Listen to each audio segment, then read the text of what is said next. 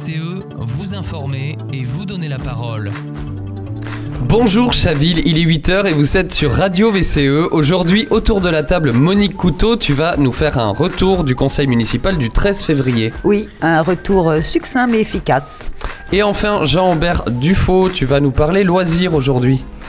Et oui, bonjour Jonathan. Je vais parler des loisirs qui nous sont chers et qui sont reconnus aujourd'hui pour avoir un impact négatif croissant sur l'environnement. Tout de suite, on parle politique de la ville avec Monique Couteau.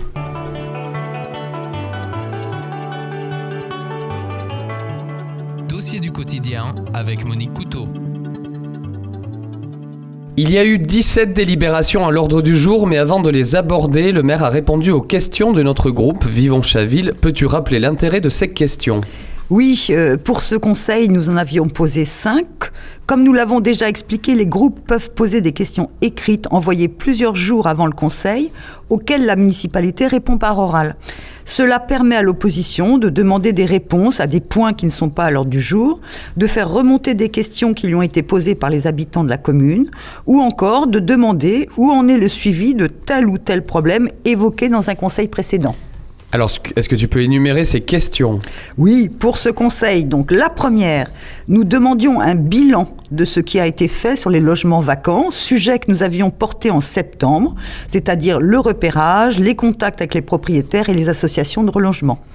La seconde question, une information précise sur les logements sociaux à Chaville, type de loyer, nombre, bailleurs, projet, sur le modèle de la dernière analyse municipale des besoins sociaux 2017-2019.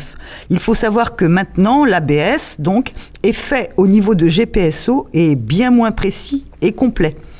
Pour ces deux questions, le maire adjoint au logement répondra au mois d'avril et nous fournira les infos demandées. La troisième question portait sur les projets du site de l'ex-entreprise Identicar, 144 avenue Roger Salingro. 2411 mètres carrés vont être transformés en logements. Pour le rez-de-chaussée, 417 437 mètres carrés. L'idée d'installer un centre médical est abandonnée. Les petites urgences de Sèvres dans l'ancien hôpital sont en train d'être finalisées et il semblerait que la localisation soit trop excentrée pour attirer des médecins. Et surtout, les travaux trop importants et trop coûteux et les délais trop courts pour monter un projet avec l'ARS pour le mois de mars. Reste un projet non encore précisé pour la petite enfance, donc sur l'utilisation de ce rez-de-chaussée. La quatrième question sur la RD 910 et les travaux. Euh, compte tenu des Jeux Olympiques, rien ne sera fait avant 2024. Apparemment, sur les questions restées en suspens avec le département, rien de nouveau. Le département va acquérir dans les mois qui viennent les immeubles comme le 217 ARS qui seront nécessaires pour la requalification de l'avenue. Cinquième question sur l'étude du futur statut de l'Atrium. La position de la majorité est de transférer l'aménagement et l'exploitation à GPSO, transfert de gestion mais pas de compétences, a dit le maire. Le transfert doit se faire dans l'intérêt de la ville. Enfin, la dernière question sur la suite des problèmes entre la copropriété des créneaux et NJ quant au remboursement attendu par celle-ci pour tenir compte du bouclier tarifaire. NJ dit avoir versé au syndic de copropriété fin 2022, mais le syndic n'avait toujours rien au 3 février 2023. À suivre donc à une question que nous avons faite euh, sur place, en supplément sur les raisons des multiples incidents de canalisation sur le boulevard de la République. Encore? Le maire adjoint en charge de la voirie Eh a oui. répondu qu'ils étudiaient la possibilité de déplacer le stationnement de l'autre côté du boulevard afin de protéger mieux les bouches à clé des ébranlements produits par les bus et les camions. Depuis le Conseil, deux incidents supplémentaires à cette date de 19 février. Et oui. Merci Monique. Et pour euh, les 17 délibérations que tu as évoquées en début de, de chronique? Alors, comme pour chaque conseil, un certain nombre sont des délibérations techniques, avenant à des contrats pour renouvellement de marché, par exemple pour le magazine de la ville ou l'entretien des bâtiments communaux, ou Euh, délibération obligatoire, relèvement du plancher des ressources mensuelles pour le calcul des participations familiales pour la petite enfance, ou bien encore changement de normes comptables au niveau national pour toutes les collectivités territoriales. Toutes ces délibérations n'appellent pas de débat, au mieux des compléments d'information, et elles sont en général votées à l'unanimité. Pour ce Conseil, sur 17 délibérations, cela a été le cas pour 12 d'entre elles. Et alors pour les autres, du coup Eh bien, une délibération portait sur l'attribution d'une aide d'urgence à la Croix-Rouge pour les victimes des tremblements de terre en Turquie, 10 000 euros votés à l'unanimité. Et parmi les quatre autres figure le rapport d'orientation budgétaire pour 2023, pour lequel on prend simplement acte qu'il a été présenté et dont la traduction concrète sera le vote du budget au mois de mars. C'est pourquoi je vous donne ici juste quelques informations générales qui intéressent les Chavillois. Je ne vais pas détailler les 17 pages de rapport, mais nous en reparlerons après le vote du budget.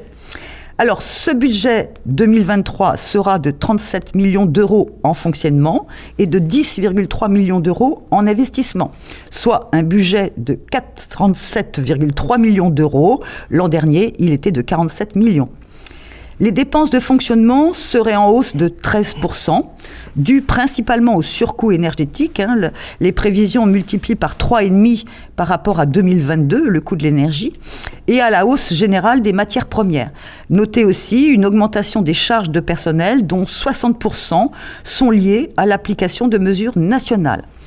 Les recettes de fonctionnement afficheraient une hausse de 7% par la hausse des impôts fonciers de 7,1% contre 3,5% en 2022 en application de la revalorisation nationale et d'une augmentation de 5% des tarifs des services publics de la commune.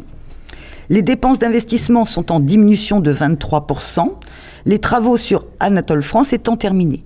L'année 2023 sera consacrée aux études sur le site Manérol, la reconstruction de la chaloupe, qui est le relais d'assistance maternelle et un, établissement de multi-accueil, et à des travaux partiels d'isolation sur les écoles et les équipements sportifs. École des Muguets, des Misotis, gymnase Alimi, Léo Lagrange. À noter la reprise en location du restaurant Le Latino au Créneau pour une extension des activités de la ressourcerie et compte tenu de la démolition de la chaloupe, le transfert de cet accueil dans les locaux de la PMI au premier étage des créneaux, ainsi que le recours du CCAS au créneau également. Alors Simon bon, il reste encore trois délibérations où il y a eu des votes. Oui, nous nous sommes abstenus sur l'approbation d'une charte d'engagement éco-watt et éco-gaz qui relève plus d'un affichage de communication, vu que la ville a déjà mis en place les économies d'énergie, extinction des lumières de la ville la nuit, baisse du chauffage dans les bâtiments publics, éducation aux éco-gestes. Nous avons à cette occasion compris pourquoi nous n'avions pas eu de réponse à notre demande de maintenir l'éclairage jusqu'à l'arrivée des derniers trains, comme le fait Viroflet, question orale que nous avions posée au précédent conseil municipal. Tout était déjà ficelé en fait pour pouvoir signer cette charte et la réponse faite à l'époque, on va regarder, étudier, était une façon de botter en touche. La charte fixe donc l'extinction de 1h du matin à 5h du matin. Nous avons voté contre la délibération sur la cession de la parcelle 6 avenue Sainte-Marie en cohérence avec notre position sur cette affaire, je n'y reviens pas, nous l'avons plusieurs fois expliqué dans les émissions précédentes. Même si on peut noter que compte tenu du recours contentieux, l'achat par le promoteur est passé de 290 000 euros, bien en dessous de l'estimation des domaines, à 375 000 euros. Nous avons souligné aussi que le projet ne permettait pas de répondre aux besoins des personnes âgées à modeste revenu. Enfin, nous nous sommes abstenus sur l'attribution du marché de maîtrise d'œuvre pour la construction d'une cuisine centrale et d'un établissement d'accueil du jeune enfant, compte tenu du flou sur les mètres carrés et sur le projet d'établissement de la petite enfance. Notre groupe est favorable à une cuisine centrale pour sortir de la dépendance aux entreprises de restauration, mais tout doit être fait au mieux pour le confort des habitants du quartier. Merci beaucoup Monique pour ce compte rendu. Je rappelle que vous pouvez consulter les conseils municipaux en présentiel, en visio ou en différé. Jean-Aubert Dufaux tout de suite avec la chronique Terre à Terre.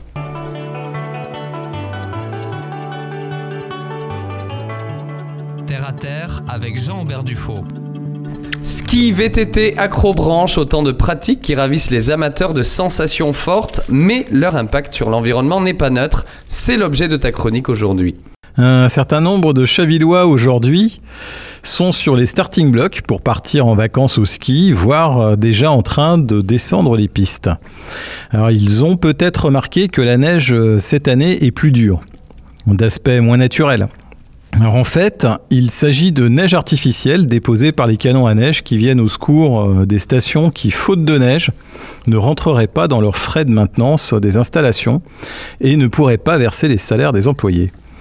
Alors pour maintenir à flot l'économie euh, liée à cette activité, les stations se dotent d'immenses réservoirs qui servent entre autres à l'alimentation de ces canons à neige.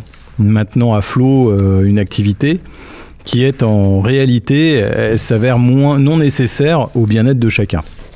Alors afin de justifier la construction de ces réservoirs, les stations usent de doubles discours en vue d'obtenir les agréments publics nécessaires au lancement des travaux. Alors si nous prenons l'exemple de la station de la Clusa, dont vous trouverez la présentation du projet en lien dans la description, vous remarquerez que la construction de ces réservoirs est censée être faite pour des raisons vitales. Alors à savoir, sécuriser l'alimentation en eau potable lors des pics de consommation en période hivernale et estivale, secourir l'alimentation en eau potable en cas de problème sur une ressource, la pollution euh, en est un exemple, ou subvenir aux besoins de l'activité agro-pastorale, qui est un des piliers euh, de notre économie de montagne. Alors, la réalité, elle est tout autre et lisible trois lignes plus bas euh, dans le rapport. Donc c'est conforter les pistes de ski actuelles sans étendre le domaine skiable, assurer une transition progressive de notre modèle économique actuel, diversifier l'activité touristique et développer euh, l'offre hors ski et sportive hiver et été tout en préservant le caractère d'un village de charme et préparer l'avenir de l'agro-pastoralisme. Alors, euh, on peut dire que euh, désormais les nappes sont au plus bas et que l'eau est une des préoccupations majeures le marché du ski prétend utiliser ces réservoirs afin de permettre euh, de maintenir un niveau d'activité constant. Alors il faut savoir qu'il est nécessaire d'avoir 4000 m3 d'eau à l'hectare pour couvrir convenablement en neige une piste, et ce pour une durée limitée fonction de la température extérieure. Donc le projet de la Clusa prévoit que le fameux bassin d'une capacité de 148 000 m3, c'est absolument énorme, verrait 98 000 m3 dédiés à la production de neige et le reste pour les besoins humains.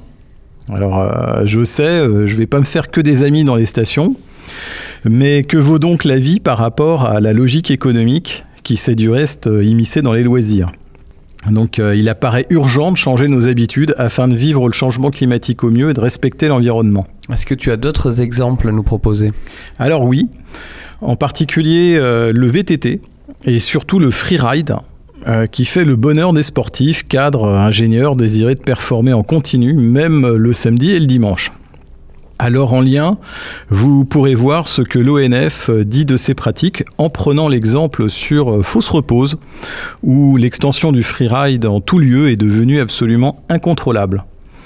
Alors, euh, il est bien de rappeler la loi, euh, je l'ai déjà fait dans une chronique précédente, mais ce qui est amusant est de constater la bonne volonté de l'ONF. Alors, euh, plein de promesses de contrôler et de faire appliquer la réglementation mais euh, la non-implication des principes qu'il affiche euh, est édifiante. Donc, du reste, nous devons comprendre qu'il est difficile aux agents de l'ONF de contrôler, voire de verbaliser les cyclistes, ne respectant pas les règles devant d'immenses piles de bois longeant les allées sur plusieurs centaines de mètres. En matière d'exemplarité, l'ONF, avec ses pratiques, perd évidemment une partie de sa crédibilité. Alors, cela n'empêche que là aussi, il va falloir changer nos habitudes sportives urgemment. Cela se justifiant par ces trois points. Alors, euh, une vitesse non contrôlée euh, rend la discipline euh, du VTT dangereuse et non compatible avec les autres usagers de la forêt. Destruction des espaces naturels fragiles, donc piétinement, tassement, érosion des sols et destruction de la végétation.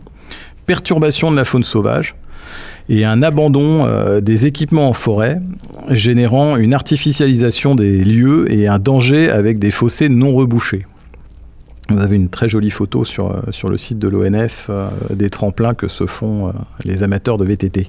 Mais certains de nos, de nos loisirs ont su se transformer. Alors je vais prendre aussi comme exemple les acrobranches. Alors ils ont su modifier leur structure. Donc ces mêmes structures sur lesquelles reposent des plateformes. Les fixations qui étaient autrefois des sangles ont bien changé afin de perturber le moins possible dans leur croissance les arbres qui les accueillent. En somme, il y a de l'espoir et cela dépend de nous. Alors euh, il faut réapprendre à profiter euh, des moments de calme que nous propose la nature plutôt que de rechercher à tout prix la performance.